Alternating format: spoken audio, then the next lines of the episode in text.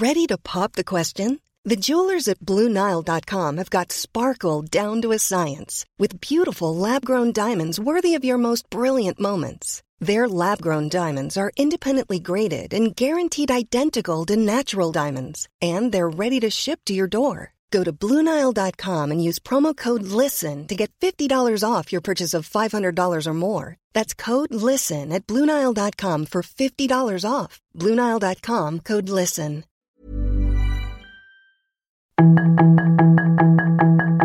Tarde a tarde, lo que necesitas saber de forma ligera con un tono accesible. Solórzano, el referente informativo.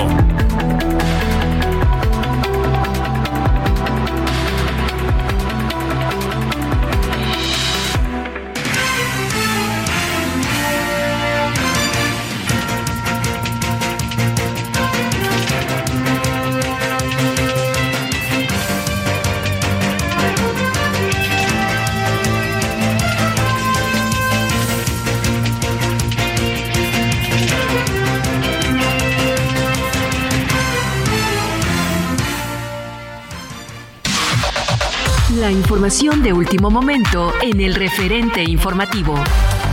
Por mayoría de votos, el Pleno del Congreso del Estado de México aprobó reformas al Código Civil de la entidad para que las personas del mismo sexo puedan contraer matrimonio en cualquier sede del registro civil sin necesidad de un amparo. El reconocimiento se extiende a los concubinatos entre dos hombres o dos mujeres, quienes a partir de este jueves a la ley adquieren derechos y obligaciones alimentarias, posibilidad de heredar y gozarán de protección contra la violencia familiar.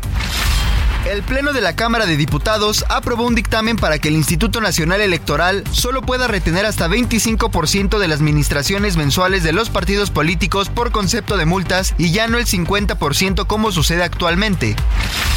La Cámara de Diputados retiró del orden del día de la sesión de hoy la discusión para prohibir las corridas de toros y la circulación de camiones de doble remolque por las carreteras del país.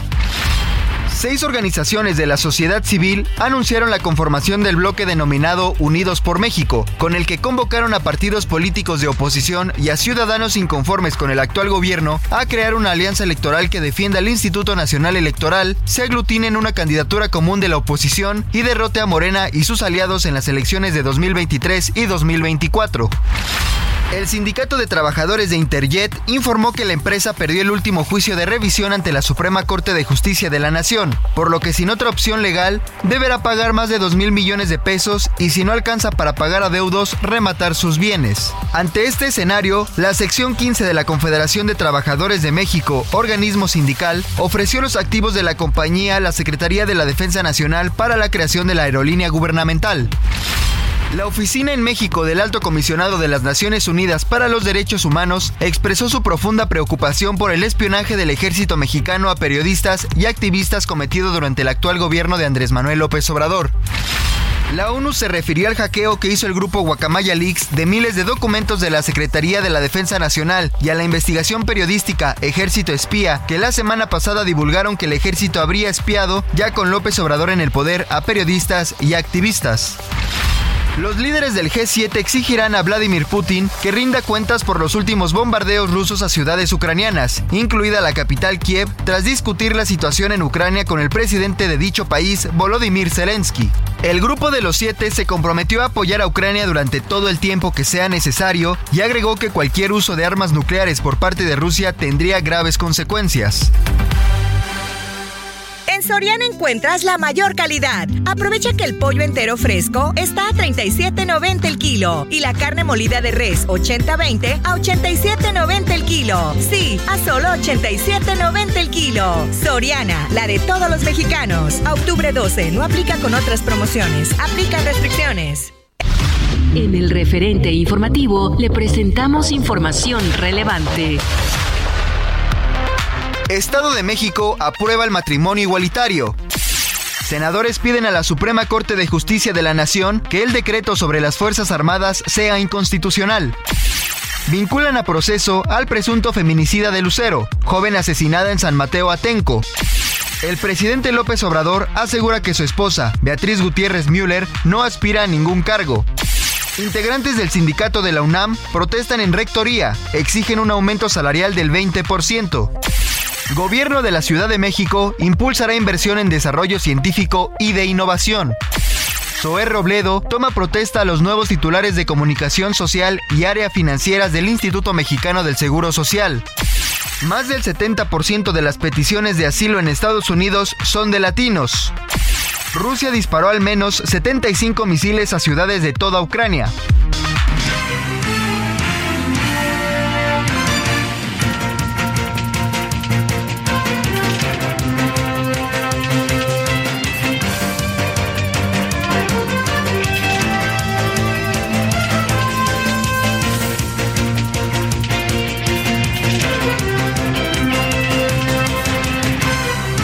Andamos, muy buenas tardes, gracias que nos acompaña tarde de día martes, estamos en el martes 11 de octubre, mañana es 12 de octubre, día de la hispanidad, día del encontronazo, día de la conquista, día del encuentro, día de lo que usted quiera, que ya sabe que hemos tenido diferentes lecturas, pero es un día significativo, muy significativo. ¿Sabe dónde se celebra mucho este día?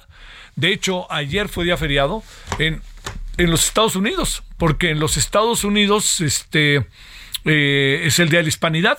Entonces, pues hay grandes celebraciones, que no es el miércoles porque toman el puente, para agarrar el lunes y para tener toda la semana laboral y no interrumpirla, ¿no? Sino sin dejar de celebrar, se celebra en el día 12 y colorín colorado. Bueno, gracias en nombre de todas y todos quienes hacen posible la emisión. Su servidor Javier Solórzano le saluda. Estamos en el referente 98.5 de FM Heraldo Radio y gracias que está con nosotros. Mire, eh, hoy, hoy tuvimos ahí en Radio Congreso una reunión muy interesante porque se debatió sobre algo que en este momento es eh, prioritario, que es el tema de las alianzas. Hay varias alianzas, hay alianzas de carácter electoral, hay, hay alianzas eh, legislativas, hay todo tipo de alianzas, o alianzas, coyunturales, pum, pum, pum, y listo. Entonces hoy estuvimos debatiendo con muy buenos personajes, con el senador Botello, con el señor Noé Castañón y con la senadora Mónica Fernández de PAN Movimiento Ciudadano y Morena sobre el tema. Y algo que nos pareció, así que estuvimos discutiendo y debatiendo, algo que nos pareció muy interesante es cuándo sí y cuándo no hacer las alianzas. Y cómo puede haber una alianza en donde se junten el agua y el aceite. Por ejemplo, a lo mejor ya vio usted el tema de la aprobación de la ley de movilidad social, de la movilidad. Bueno, esa ley de movilidad tuvo un consenso. Usted dirá, oiga, pero ¿cómo que tuvo un consenso? Tuvo un consenso. ¿Qué quiere decir? Que yo color azul, yo color guinda, yo color tricolor, yo color naranja, yo color a los del verde. Este, yo yo color el que quiera, yo así el legislador estuve de acuerdo. Entonces hice una alianza de carácter eh, coyuntural por un tema concreto en el cual yo estoy de acuerdo. El segundo asunto el segundo asunto eh, eh, es el que tiene que ver con lo que eh, lo que tiene que ver con otro tipo de alianzas, ¿no? Pero luego también las alianzas se cobran. ¿Usted cree que solo en México? En todos lados se cobran, hombre, ¿no? Entonces, órale, yo te apoyo, pero tú me das esto. Pero así funciona, es la política también. La clave del asunto es cuando empiezan las cosas ahí, abyecciones, en donde yo digo, no, yo estoy en contra de la militarización, pero de repente me mandan por ahí un buscapié y digo, no, no, yo sí estoy de acuerdo hasta el 2028. Eso queda en la ética y en los principios de cada uno de los legisladores. Ahí es cosa de cada uno y una de ellos, de ellas. Ellos sabrán lo que hacen y quedarán en evidencia. Pero también hay algo que no se puede perder de vista. ¿Qué le van a decir a sus electores? O sea, a ver, yo gané la elección. Entonces yo gané la elección, les dije, yo les voy a consultar y yo les prometo y pa, pa, pa, pa. Y yo, ¿saben qué? No estoy con la militarización. Y a la mera hora voto a favor de la militarización. Eso es lo que hace diferente, ¿no? Eso es lo que puede ser diferente al presidente, ojo con eso que la gente vaya tomando conciencia si el presidente cumplió todo lo que dijo que iba a hacer y se mantuvo coherente y o basta con que diga es que cambié de opinión. Y por ahí no va, ¿eh? por ahí no, no es tan, tan, o sea, no es tan en automático, para decirlo claro el asunto. Más bien, es este, tiene, tiene ahí sus, sus muchos vericuetos. eh, que el presidente hoy esté en este momento con una altísima posibilidad de, de, que el presidente en este momento esté con, con, un altísimo nivel de popularidad, es importante. Pero déjame decirle algo, ¿eh? la popularidad del presidente no es muy distinta de la que tuvo a estas alturas un señor que se llama Salinas de Gortari, un señor que se llama Cedillo, y un señor que se llama Fox, y un señor que se llama Calderón. El único que sí estaba para el arrastre era el señor Peña Nieto, ¿no? Y eso pues ya sabemos la historia. Bueno, todo esto, eh, lo, que le, lo que le quiero decir con esto es que la diferencia entre los otros sexenios y este es que el presidente López Obrador ejerce el poder y tiene el control del discurso y no tiene enfrente una oposición, porque la oposición juega en la euforia, pero no es la misma euforia que acaba sintiendo el ciudadano. Lo que pasó hoy, sin dudar de la importancia, que qué bueno que lo hicieron unidas, unidos, ahí este, eh, en una presentación para crear un fuente, seis organizaciones de la sociedad civil, todo, este, personajes que son sin duda alguna interesantes. Perdóneme, eso acaba quedando en, créame, en el círculo rojo. No pasa de ahí. Y el presidente se ríe del círculo rojo, pero el presidente está en otro círculo. Y ahí es donde él actúa.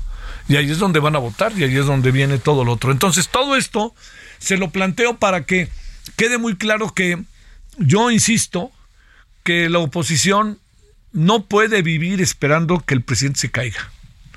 La oposición tiene que tener un proyecto y no lo tiene. No lo tiene. Pueden decir, es que todo contra López Obrador. A ver, ¿el plan de trabajo de la oposición es contra López Obrador o es la construcción de un gobierno? Y ahí es donde todo se pone a todo lo que da y todo se pone muy rudo y muy difícil para que quede claro.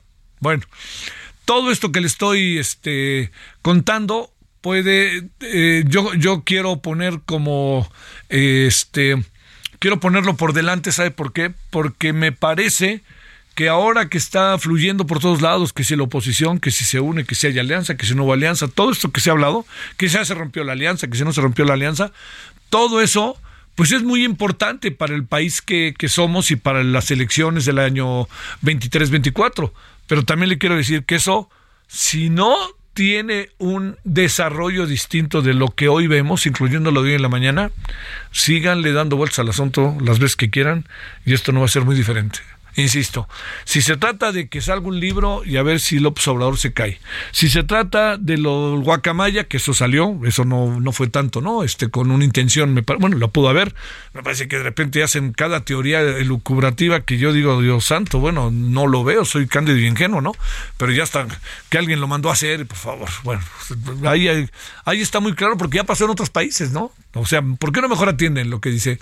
Oiga, una de las cosas que sacaron hoy el Guacamaya es ni más ni menos que la Secretaría de la Defensa Nacional hace un análisis de la famosa ruta 5, tramo 5 y tramo 6 del tren Maya, oiga, y lo señala de uno, de alto riesgo, de todos los árboles que se han talado.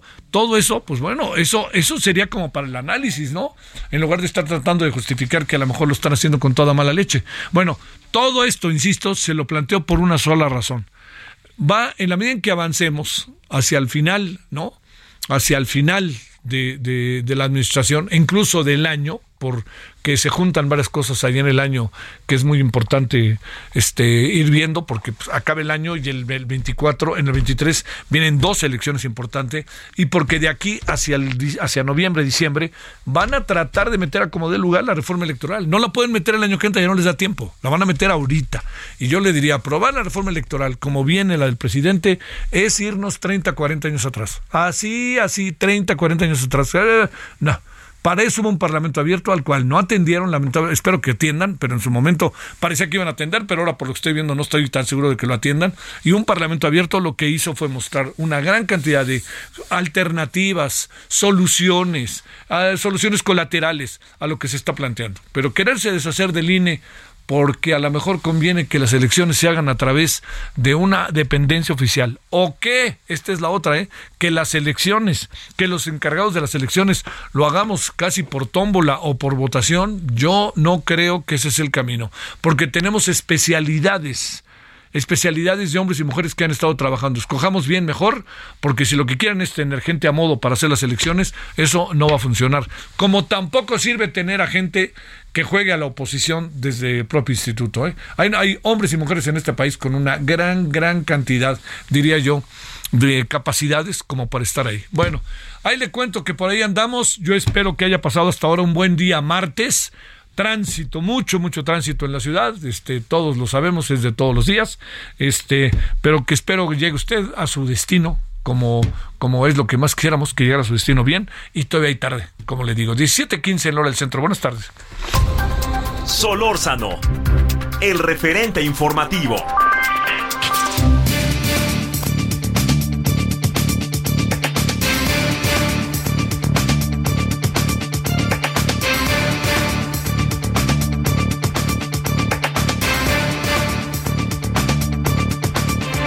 Bueno, mientras hemos hablado de lo nacional, particularmente del futuro, la oposición, el presidente tiene el, presente, no tendrá el futuro, pero con el presidente construye el futuro, ¿eh? Pero el futuro todavía no lo tiene pero lo está construyendo en el día tras día, ¿no?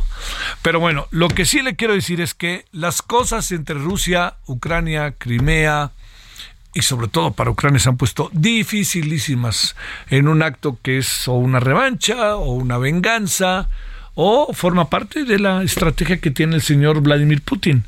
A ver cómo reacciona el G7, a ver cómo reacciona Estados Unidos, a ver cómo reacciona la Unión Europea, en fin, las cosas no están, se han agudizado. Bueno, está con nosotros Dejan Mihailovic, quien es doctor, experto en geopolítica y relaciones internacionales, académico del Instituto Tecnológico y Estudios Superiores de Monterrey.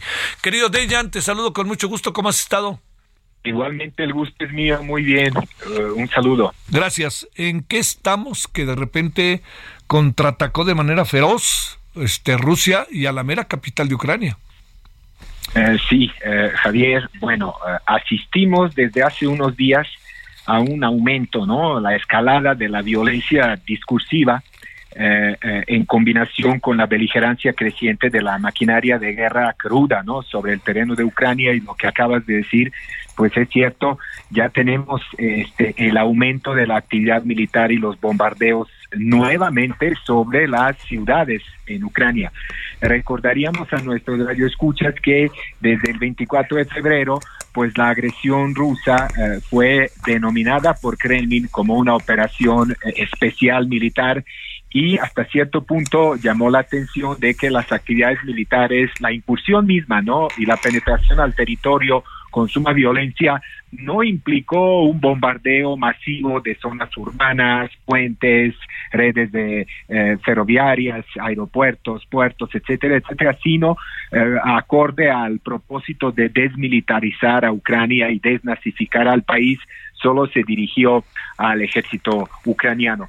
Y me temo que esta estrategia ya eh, llegó a su fin y que tendremos ahora una especie de guerra abierta que implicaría la destrucción, la mismísima que hemos visto cuando Estados Unidos atacó, invadió en dos ocasiones a Irak, Afganistán, Libia, etcétera, etcétera, y esto provocará este un sufrimiento terrible de la población civil porque probablemente quedarán sin suministro de energía eléctrica, agua potable, gas, etcétera.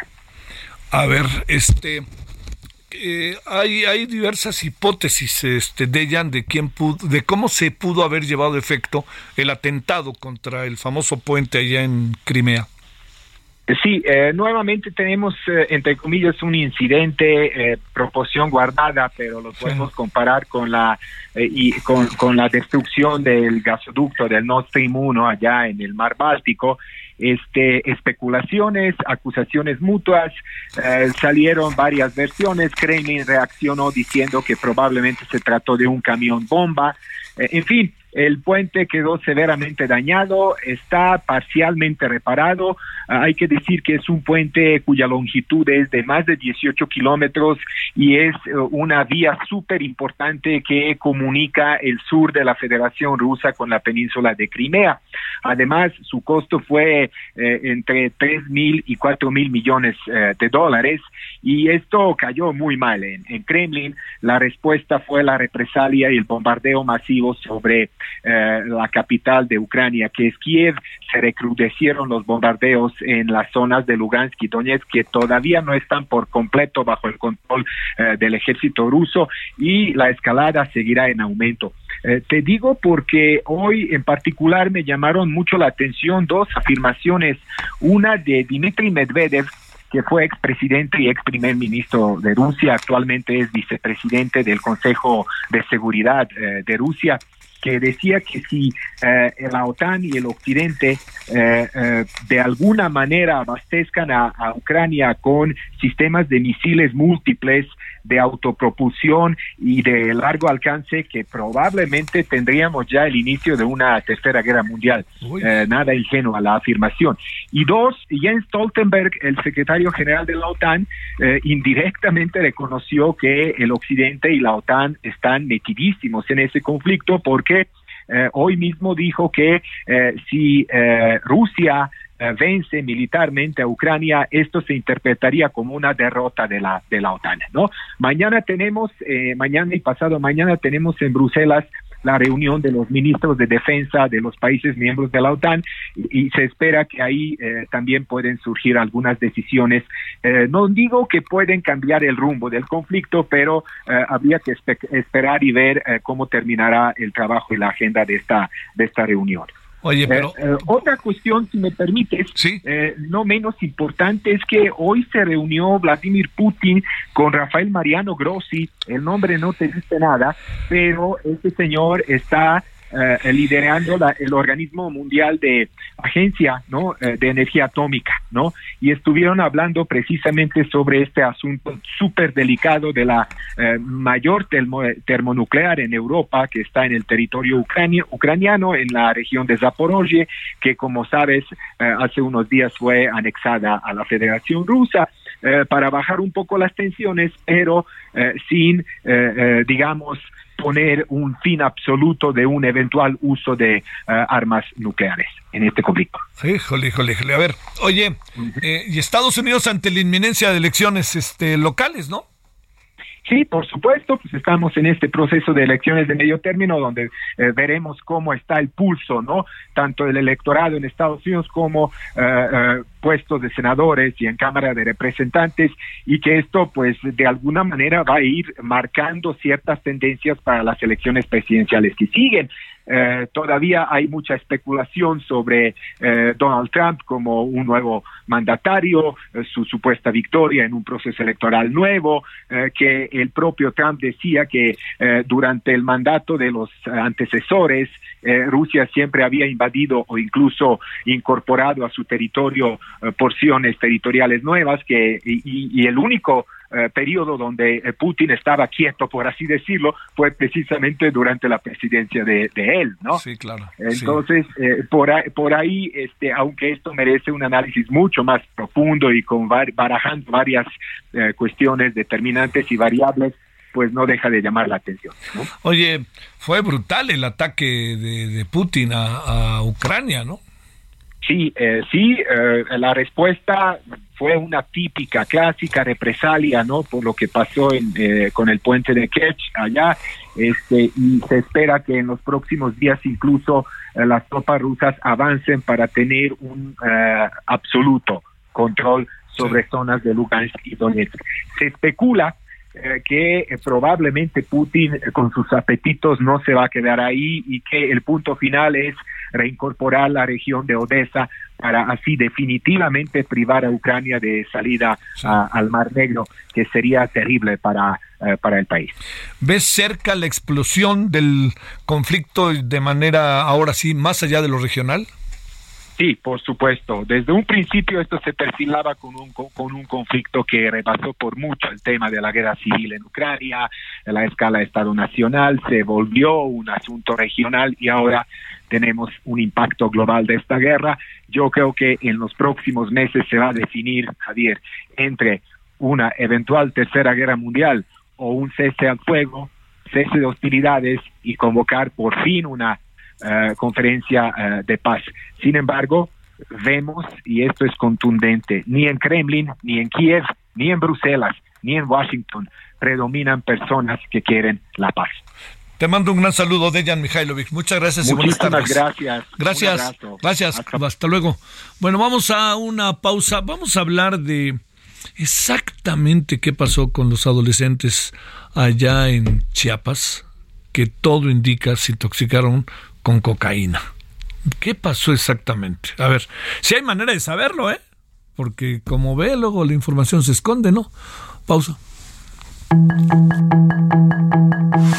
El referente informativo regresa luego de una pausa.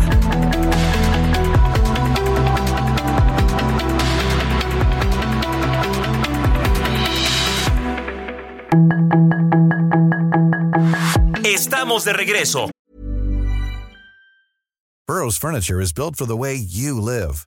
From ensuring easy assembly and disassembly to honoring highly requested new colors for their award-winning seating, they always have their customers in mind. Their modular seating is made out of durable materials to last and grow with you. And with Burrow, you always get fast, free shipping. Get up to 60% off during Burrow's Memorial Day sale at burrow.com slash ACAST. That's burrow.com slash ACAST. burrow.com slash ACAST. Con el referente informativo.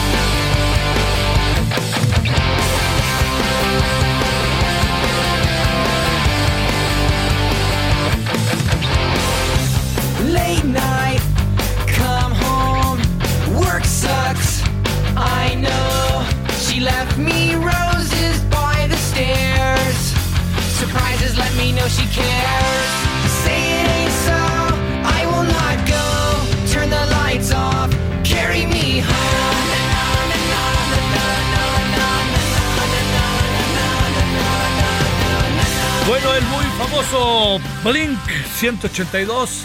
Esto se llama All the Small Things, todas las pequeñas cosas. ¿Y por qué? Porque van a estar en México el año que entra. Pero este es un grupo ahí medio que le gusta a mucha gente, mucho, le gusta mucho a los jóvenes además. Es, eh, es un banda pop punk, alcanza a ver lo pop y lo punk, ¿no? O sea, alcanza a apreciar más que ver. Y este van a estar en el 11 de marzo en Tijuana, el 28 de marzo en la Ciudad de México, en el Palacio de los Rebotes y el 1 y 2 de abril en la Ciudad de Monterrey. Ahí para que se animen, como sea, vayan apartando, que ya ven que luego esto se llena. Vámonos a las 17.33 en la hora del centro.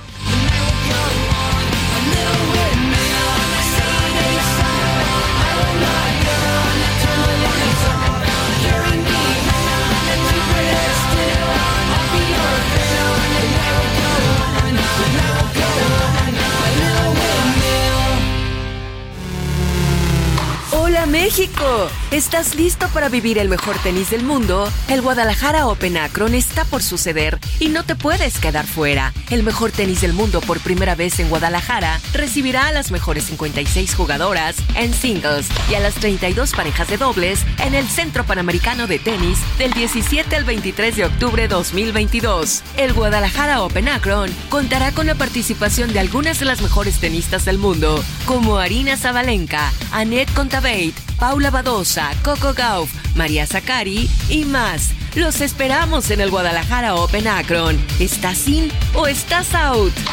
Akron, estamos en el deporte. Solórzano, el referente informativo.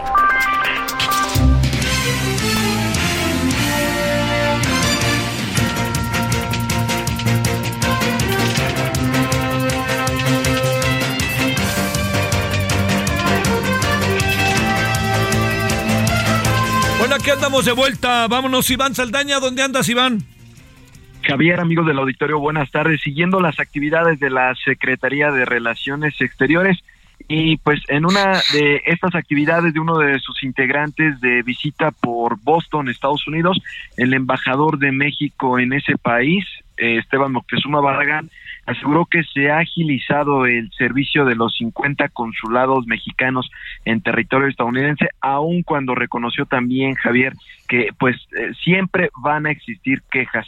Lo dijo el, ex secretario de Educación este martes eh, para asistió de hecho a un consulado al consulado en, de México en Boston para supervisar el servicio del personal diplomático a los mexicanos en Estados Unidos son millones destacó y grabó un video en el que pues se le pregunta a él él le pregunta a un connacional de nombre Aarón Pérez cuál es su experiencia sobre la atención que recibió al tramitar por primera vez su pasaporte. El connacional le contestó que fue un servicio excelente y que tardó apenas 40 minutos en, en, el trámite y pues el embajador destacó que es parte de la tarea que han estado llevando eh, y aseguró que pues va a seguir dando recorridos por los consulados y que ha constatado hasta el momento que pues se está se está agilizando este servicio. Nada más por último el embajador está dando desde el 8 de octubre pasado eh, pues una dio una visita en Boston para reunirse con asociaciones académicas y científicas así como con la comunidad mexicana en ese estado de eh, pues el vecino país del norte Javier Auditorio. Bueno, como sea, tenemos ahí 50 consulados. Ahora, entiendo, como creo que bien dice el embajador, siempre hay quejas, ¿no? O sea, a lo mejor que tienen que ver con un mal servicio o que tienen que ver con una exigencia sistemática ciudadana. O luego también somos muy quien somos los ciudadanos. Pero este, pero la importancia de que esto funcione es importantísimo por razones simplemente de que ahí viene el fin de año, ¿no? Y se vienen los paisanos para acá. Sí, efectivamente, Javier, y además ha sido una queja muy recurrente eh, desde el tema de que querían ser atendidos directamente por los cónsules, lo bien lo destacas en pues hay un consulado en cada estado de, eh, de los Estados Unidos y también el tema de, la, de los trámites y agilizar o, otros como actas de nacimiento es lo que han ido estado trabajando de, desde la Secretaría de Relaciones Exteriores y pues bueno, ahorita está dando este recorrido el embajador personalmente, eh, también ha señalado que en los próximos días estará por otros estados para supervisar estos trabajos. Te mando un saludo y gracias Iván. Buenas tardes a todos. Bueno, ahora son las 17:37 en la hora del centro. Bueno, eh, vámonos eh, con Misael Zavala. ¿Dónde andas, Misael? Misael, se andan peleando los priistas. Bueno, ya están peleados, ¿no? Sí, Javier, buenas tardes, buenas tardes a la auditoría. Efectivamente, pues soy el coordinador del de, PRI en el Senado de la República, Miguel Ángel Osorio pues informó que ya lista una impugnación contra las modificaciones a los estatutos que realizó hace unos días el Consejo Político Nacional de su partido, en donde se prevé centralizar las decisiones en la dirigencia nacional. En una entrevista a medios, el senador, eh, pues priista, criticó que centralizar toda la toma de decisiones en Alejandro Moreno Cárdenas, líder nacional del PRI, no es el camino para un partido que nació escuchando todas las voces de todas las regiones del país. En este sentido, pues el senador priista alista impugnaciones ante el Instituto Nacional Electoral y también los órganos internos del Revolucionario Institucional, pues para que eh, echar abajo prácticamente lo que se ha venido eh, aprobando en el Consejo Político Nacional y que esta centralización de las decisiones no quede en manos de Alejandro Moreno Cárdenas. Javier, hasta aquí la información. Sale mucho, bueno, veto a saber en qué acabe eso, pero por lo pronto ya están en una, este, en una, en una confrontación abierta. Pero hoy los estatutos colocan a Lalito donde lo tienen como presidente y acá otra cosa, ¿no? Sí, efectivamente, incluso se le cuestionó a Osorio Chong si eh, en esta reforma a los, a los estatutos prevén quitarlo de la coordinación del Senado. Él dijo que tiene todo el respaldo de los senadores priistas. Te mando un saludo, buenas tardes, Misael. Buenas tardes, Javier. Buenas 17.39 en hora del centro. Solórzano, el referente informativo.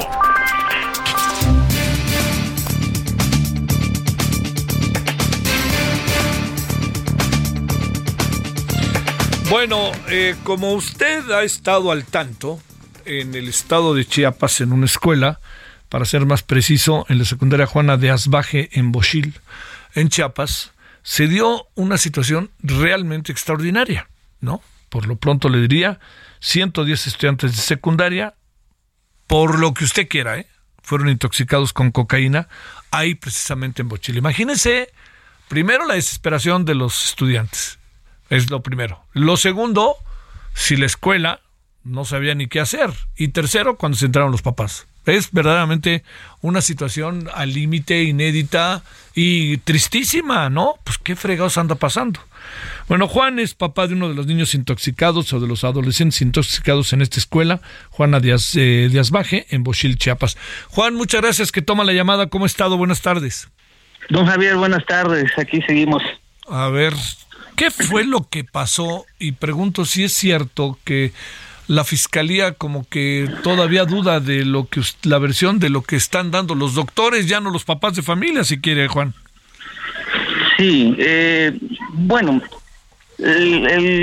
nosotros preguntamos en el hospital si les iban a hacer alguna prueba toxicológica, nos dijeron que no. Entonces, por ello, nosotros fuimos a un laboratorio a hacerle los estudios, proseguido de que ellos este, llegó ya más tarde, ese día, de, el, viernes, eh, llegaron y retomaron muestras.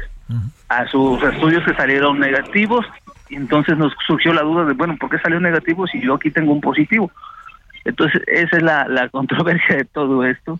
Pero aquí no queremos este decir de que están ocultando algo. Queremos saber eh, qué pasó, se confundieron los frascos, X cosas, ¿no? Hablando o pensando ingenuamente. Sí, claro. Pero este tampoco queremos dejar en, eh, en evidencia a la fiscalía, lo que queremos es que nos ayuden a, a, descubrir qué pasa. Si no es cocaína, entonces, ¿qué sustancia es? Porque así nomás los niños que se hayan puesto mal, unos niños graves, se, entuba, se entubó un niño, eh, es, es complicado y lo único que queremos es saber qué pasó cómo fue, qué sustancia es para que los médicos puedan tratarlos, ¿no? Este, ¿de dónde pudo haber venido? ¿De tomar agua? ¿De algo que comieron? ¿De dónde pudo haber venido, Juan, la intoxicación? En la entrevista que le hice a, mi niño y, entre compañeritos platican, pues que lo único que hicieron es tomar agua. No, y otros dicen que tomaron agua y su bote de agua sentían un sabor amargo. Eh, un, color turbio, algo en sus botes, no es un bote de un garrafón que sea para todo el salón, son botes personales. Este salieron los niños al del, del salón, los maestros estaban en, en junta, después llegó el receso, quedaron solos, eh, no había quien viera por ellos. alguien, alguien o alguien o varias personas habrán entrado muchos dicen que no vieron a nadie que no fuera de la escuela. Otros este compañeritos dicen que otros compañeritos de otros salones accesaron a, los salones y, vieron las travesuras, pero eso ya sería cuestión que Fiscalía, entre las entrevistas que le están haciendo los niños, ya lo dictaminen. No queremos culpar a nadie, tampoco queremos eh, dejar eh, evidenciado a nadie, solo queremos que pues saber qué es lo que está pasando, qué medicamento o no qué, este, qué sustancia es para poder atender, ajá, para poder este, atender a los niños. En el Afortunadamente, pues hemos tenido ahí eh, ahorita la atención con los médicos, eh, ya vino un fiscal, hoy desde la mañana están recibiendo a los niños, están haciendo sus declaraciones nuevamente, están haciendo otra vez sus estudios y pues vamos a seguir en espera para ver ahora qué arroja. Si dan positivo nuevamente los positivos o siempre no, y si no, pues ver qué es entonces, qué sustancia es o qué generó esto. En el caso de su hijo Juan, eh, ¿qué es lo que se pudo descubrir que, que, sufrió, que padeció este, sobre esta agua bebida? Me comentaba que tenía dolor de pecho, su, su ritmo cardíaco estaba muy elevado, muy, de arriba. Sí, muy alterado. Sí, sus botes, sus brazos entumidos, eh, dolor de cabeza, eh, su mandíbula la sentía extraña, como tiesa. Sí. Eh, pues revisé su bote, la tapa estaba como residuos blancos, polvito. Ajá. Y entonces, uno que no conoce la- las drogas y nada más conoce lo, lo que es más famoso, que es lo que la cocaína, pues, Sí. y resulta que en el estudio salió positivo a eso. Pues pueda que si no es eso, pues que nos digan qué es, nada más, Sí. y que se castigue a los culpables. Este, hay, hay alguna, porque he visto que ha habido ahí un intento, pues fueron a una casa a buscar personas, etcétera, algo de lo cual ustedes estén informados, ¿qué ha pasado? Eh, En términos de detenidos o de, de perseguir a alguien, de que haya presuntos No, no, no. responsables de algo, nada.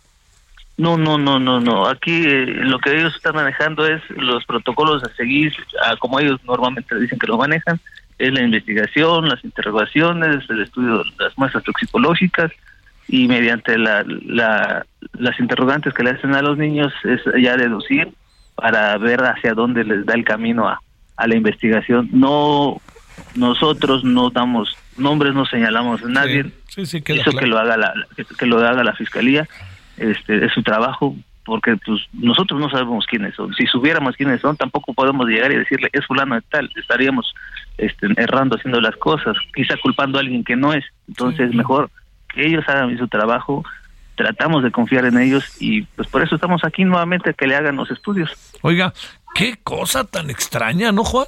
La verdad, este, yo desde que me Es que enter- sí. desde que me enteré, me imagino además el sufrimiento para ustedes, pero qué cosa tan extraña, ¿no? Es un es era una- un panorama como película al momento Sí. de yo ir a buscar a mi hijo eh, ver en los pasillos un niño vomitando otro este eh, desmayado Oh. los otros niños compañeros buscando la manera de auxiliar a su niño a sus amigos todos llorando jalándose el cabello otros mal una escena horrible que no quiero volver a vivir y sobre todo que menos lo que menos espera es mirar algo así en una escuela Claro, claro, claro. ¿Qué edad tiene su hijo, Juan? 13 años Fíjese nomás, no, no, no. ¿Pero ya está en años. casa o lo tuvieron que regresar al hospital? Este, gracias a Dios ayer salió eh, de- del hospital. Eh, está un poquito cansado, debilitado, pero pues es que es muy raro lo que está sucediendo porque incluso aquí que estamos esperando pues a que sean atendidos, los niños de repente se empezaron a desvanecer. Sí. Empezó a caer uno, cayó otro, los niños, los compañeritos están mirando, este, se alteraron y quiero creer que ahí empezó otra vez una crisis nerviosa y nuevamente llegaron otros niños a- al hospital para a ser atendidos, pero tenemos el, el- el- el informe que ya están tranquilos, ya están bien, ya están en casa, Ajá. y ya están descansando, pues ya no pudieron venir a hacer su declaración. Oiga, y si no fuera lo de la, la cocaína, este, Juan, pues ¿qué podrá ser, oiga? De un nivel es de la pregunta afectación. del millón. Claro, es que es de una afectación tan fuerte y tan alta, ¿qué podrá ser? desconocemos de lo que queremos sí. y lo que queremos es que nos ayuden a, a descubrir qué es para poder a- atender a los niños y darles el medicamento que se requiere o si solito pasa el efecto y se desintoxica. Desconocemos, nosotros no, no sabemos. Y pues otra de esas es que entre las investigaciones que se den con el paradero de los responsables y que se sea un castigo ejemplar. Son más de 100 niños, no es juguete. Sí, no, no, no, no. Oiga, ¿y usted cómo se enteró, Juan? ¿Usted y su familia, su mujer? Me habló un maestro a las 7.18 de la noche. ¿Es- ¿Él está en el turno vespertino? Sí, es, es- esa escuela solo es el turno vespertino. Ajá. Solo es un turno. Este, tengo entendido que algunos niños empezaron a sentir mal a partir de las 5 de la tarde. Entonces, Sí. Hay molestia también por parte de los papás hacia los maestros, hacia el Sí, de, director. de que no avisaron Por- luego, por- luego. por, por omitir todo eso. Entonces, eh, fue un, un caos. Nadie no sé por qué omitieron todo eso. Pensaron que iban a ser uno o dos y, y ya se iba a calmar las cosas. Pero pues no fue así, se, se empeoró y el hospital no se daba abasto. Uf. Bueno, pero ya su pequeño está en casa tranquilo. Eso esperamos. Sí, claro, porque pues, hay que estar al- atento, eh, claro, tiene razón. si de repente este, no hay recaídas y es lo que no queremos, entonces, pues, aunque mi niño esté bien, nosotros estamos aquí apoyando a los demás papás que también Eso es siguen pasando mal. sí, es importante. Digamos, eh, en el caso de que fuera cocaína, pues todo mm, terminaría, Juan, que fue sembrada y le echaron ahí malosamente en, la, en el agua o algo parecido, ¿no? Sí, sí, sí, pero ya ahora sí que eso Que lo diga otra confiamos en la, instancia. que, que lo diga la fiscalía, Sí, confiamos sí, sí. en ello. Juan, le deseo lo mejor en verdad, ¿eh? que se sienta mejor su hijo y ustedes también y todos los demás este, niños, adolescentes que ya salgan de esto. Pero junto con ello, igual de importante saber qué fregados pasó, Juan. Eso, es lo importante saber qué es y por qué hicieron esa, esa maldad. Sí, es Eso mal- sí, no. Tiene, Es una tiene- maldad. claro, tiene dosis de maldad, ¿no? Este, Sí, sí. Y además el peor- lo peor es que todo se circunscribe a la escuela, ¿eh? Eso es lo peor. ¿no? Ahí fueron en, esas cuatro paredes lo que pasó, ¿no? Unos, nosotros tratamos de no llevar a nuestros hijos a la escuela cuando tienen una tos, una gripa, porque claro. se sienten mal. Procuramos que vayan sanos, para que nos los vayamos a recibir drogados, intoxicados, moribundos.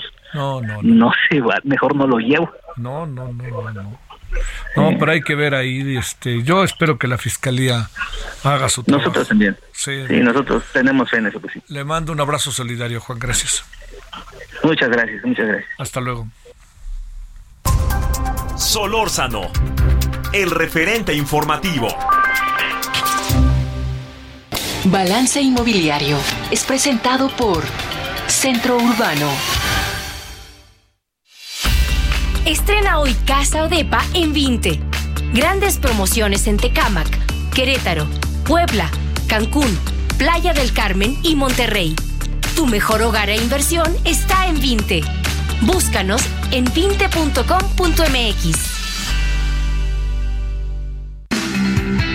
Bueno, vámonos como todos los martes con Horacio Urbano, presidente del Centro Urbano. Querido Horacio, ¿cómo has estado? ¿Qué tal, Javier? ¿Cómo te va? ¿Quiénes son los nómadas digitales? Bueno, bueno, si te das un paseo, paseo por las colonias Roma Condesa, de pronto te vas a encontrar con mucho extranjero que está paseándose, que te das cuenta que son extranjeros, pero también te das cuenta de que no son turistas, que están viviendo en nuestra ciudad. ¿Qué es lo que pasa? Que durante los últimos tres años se ha venido una cantidad muy grande de gente de todo el mundo aprovechando las, las bondades del trabajo a distancia. Entonces, esos son los nómadas digitales y en algunos casos ya tienen un impacto importante en los mercados inmobiliarios del mundo. fíjate. Oye, ¿y qué es lo que pasa? ¿Vienen a vivir a México? Luego, también he escuchado ahí que de repente ya hay restaurantes que dicen, ¿se habla inglés? No, bueno, eh, ya hay, ya hay restaurantes que habla- dicen se habla inglés y también ya hay muchos edificios que las rentas o las rentas las anuncian en inglés y los servicios los anuncian en inglés. Entonces es todo un tema. Ya hay alimentos que o sea, según según el barrio en el que estés circulando y hay eso. Ahora, eso es perfectamente normal. Hay un tema de moda que es la gentrificación, que es la expulsión de la población eh, nativa de una colonia hacia otras zonas porque ya no pueden pagar el costo de vivir ahí. Tampoco es que los extranjeros tengan el- el el- la responsabilidad de esa gentrificación. Un poco sí, en algunos lugares, porque es un hecho que si el extranjero va a llegar a pagar, prefieren rentarle a un extranjero que un mexicano porque le pueden cobrar más caro. De por sí, el tema de las plataformas digitales que permiten rentar por día, las rentas por día son más altas que si fuera una renta por de, larga estancia, una, una renta por mes. Entonces, el propietario está prefiriendo eh, poner sus, sus, sus departamentos en una plataforma como Airbnb y dejarla en renta temporal por día.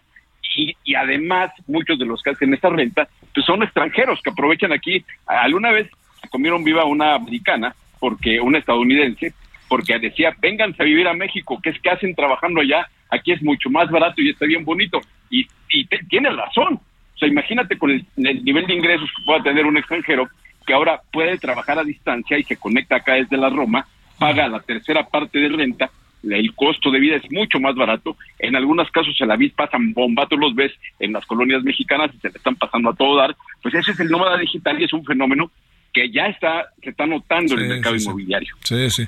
Aunque luego, hijo, esos del B&B, la verdad, mi querido Horacio, acaban, los, los dueños acaban rentándole departamento a personas que, que uno, pues bueno, pagan y todo, pero ya hay cada experiencia. Yo tuve una enfrente de mi casa verdaderamente fea, te diría, Bueno, sinceramente fea. Pero entiendo. Y recuerda el tema del- de, la ley de extinción de dominio. Ahora, si tú rentas una propiedad y hacen algún desmán o hacen algún negocio ilícito, te pueden expropiar la propiedad por ello. Entonces, no es tema menor lo que tú estás comentando, porque de entrada, mucha gente lo renta. Antes lo hacían en hoteles, de rentar un hotel y hacer un pachangón. Ahora rentan un departamento. Ya hacen un pachangón. pachangón, Sí. y, y- y bueno, esto es todo un tema. Entonces, entre el Airbnb y los nómadas digitales, lo que está pasando es que en algunas colonias las rentas han encarecido y estos nómadas digitales ya ah, están provocando, le están quitando una, una parte del acceso a la vivienda a una gente que vivía en una colonia y que ya no puede pagar la renta de estar ahí porque no podría competir a pagar por mes cuando hay un extranjero que paga mucho más por día. Sí, sí, sí. Te mando un gran saludo, Horacio. Buen martes. Abrazo, querido Javier.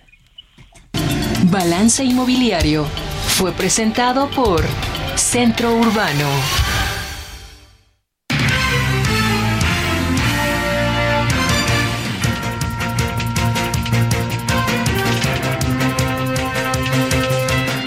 Nos vemos a las 21 horas en hora del Centro Heraldo Televisión. Estaremos en el 8.1 de Televisión Abierta, estaremos con referente. Ahí le esperamos al rato. Pásela bien. Buenas tardes, adiós. Hasta aquí Solórzano, el referente informativo.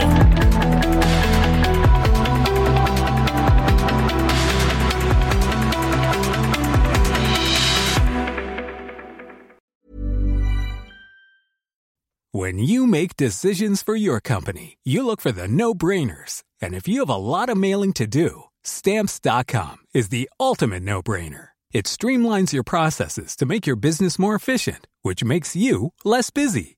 Mail checks, invoices, legal documents, and everything you need to keep your business running with stamps.com. Seamlessly connect with every major marketplace and shopping cart. Schedule package pickups and see your cheapest and fastest shipping options from different carriers with rates up to 89% off USPS and UPS rates. And with the stamps.com mobile app, you can take care of mailing and shipping wherever you are. Make the same no-brainer decision as over 1 million other businesses with stamps.com. Sign up with code program for a 4-week trial plus free postage and a free digital scale. No long-term commitments or contracts.